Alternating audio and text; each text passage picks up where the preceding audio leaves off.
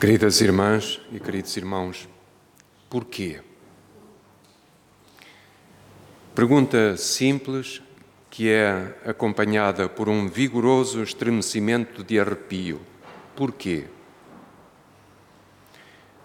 Como é possível que aconteçam atos que nos envergonham até ao mais profundo da nossa alma? Porquê?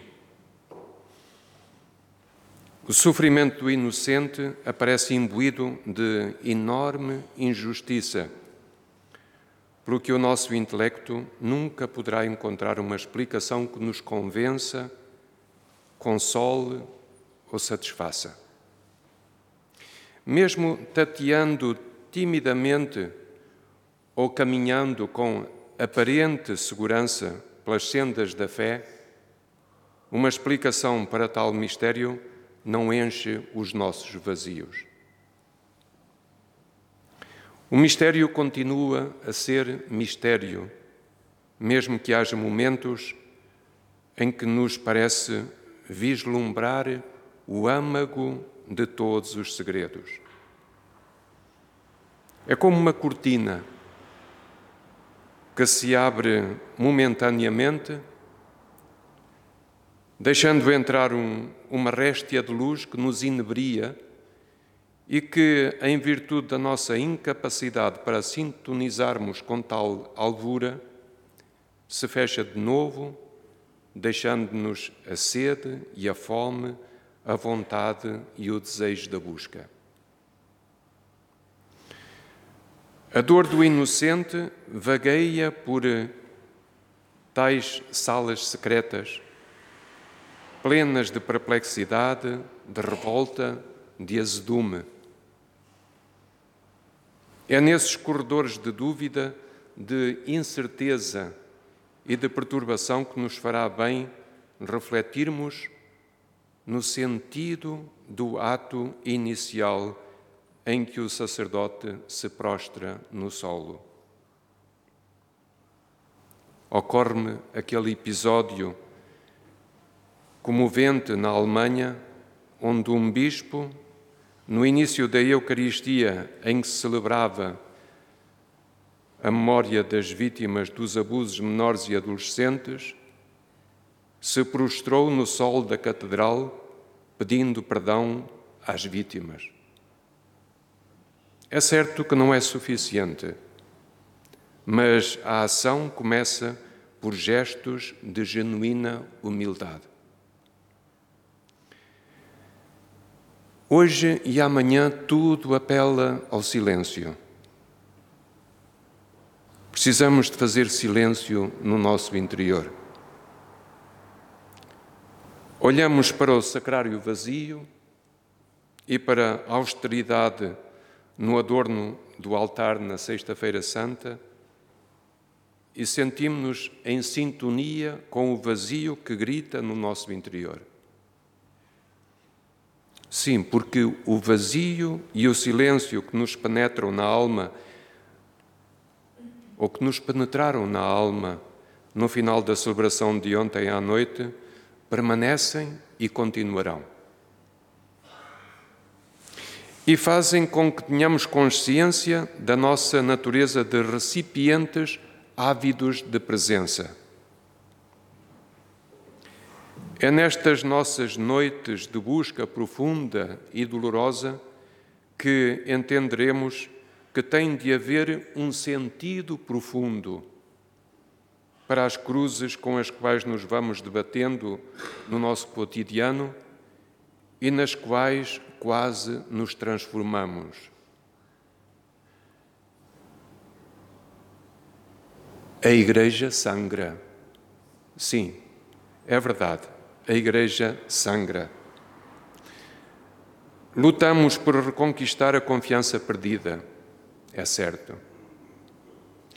Os gritos das vítimas de crimes hediondos continuam a ressoar e emaranham-se no pulsar dos nossos corações, provocando-nos calafrios e lágrimas não nos deixando indiferentes, exigindo que não permaneçamos inativos. Somos humanos, palco onde o bem e o mal travam uma luta interminável.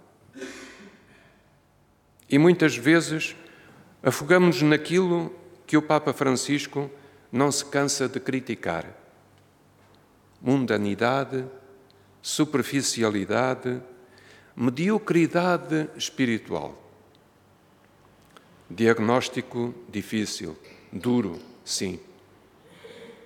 Mas, ao mesmo tempo, não esqueçamos, queridos irmãos, não esqueçamos nunca a centelha divina que brilha em cada um de nós.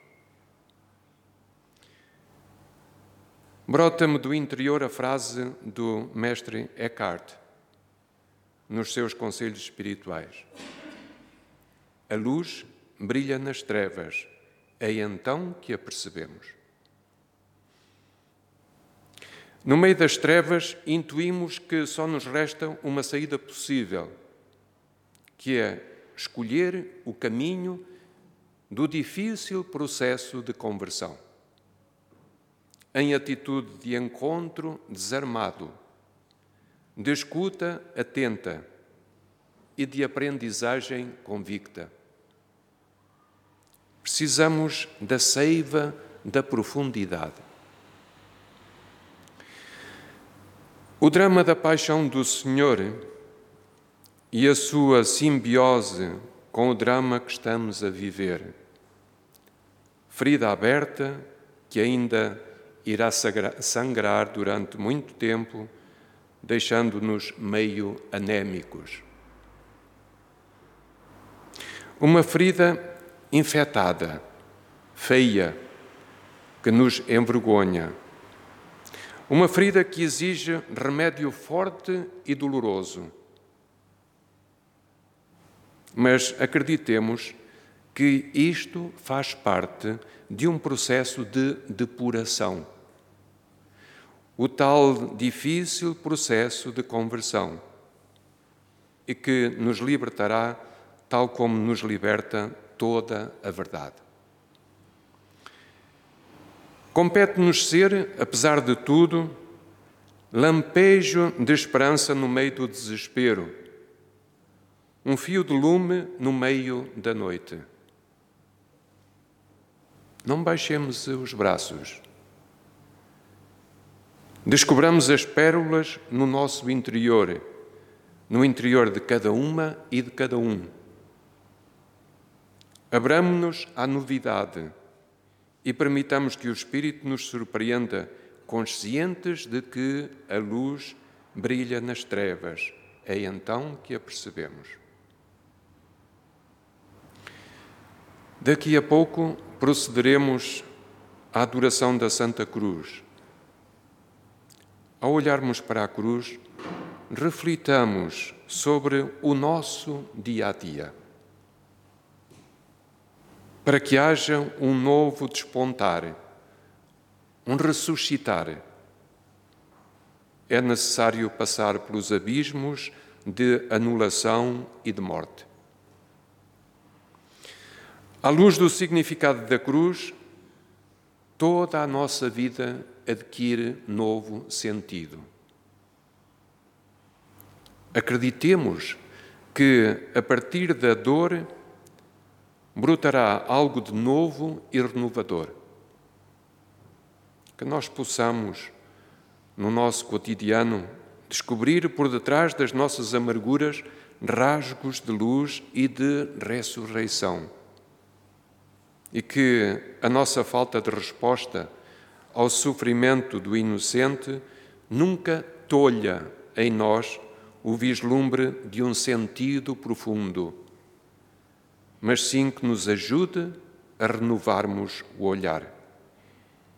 E que a nossa esperança seja certeza que nos conduza à ação.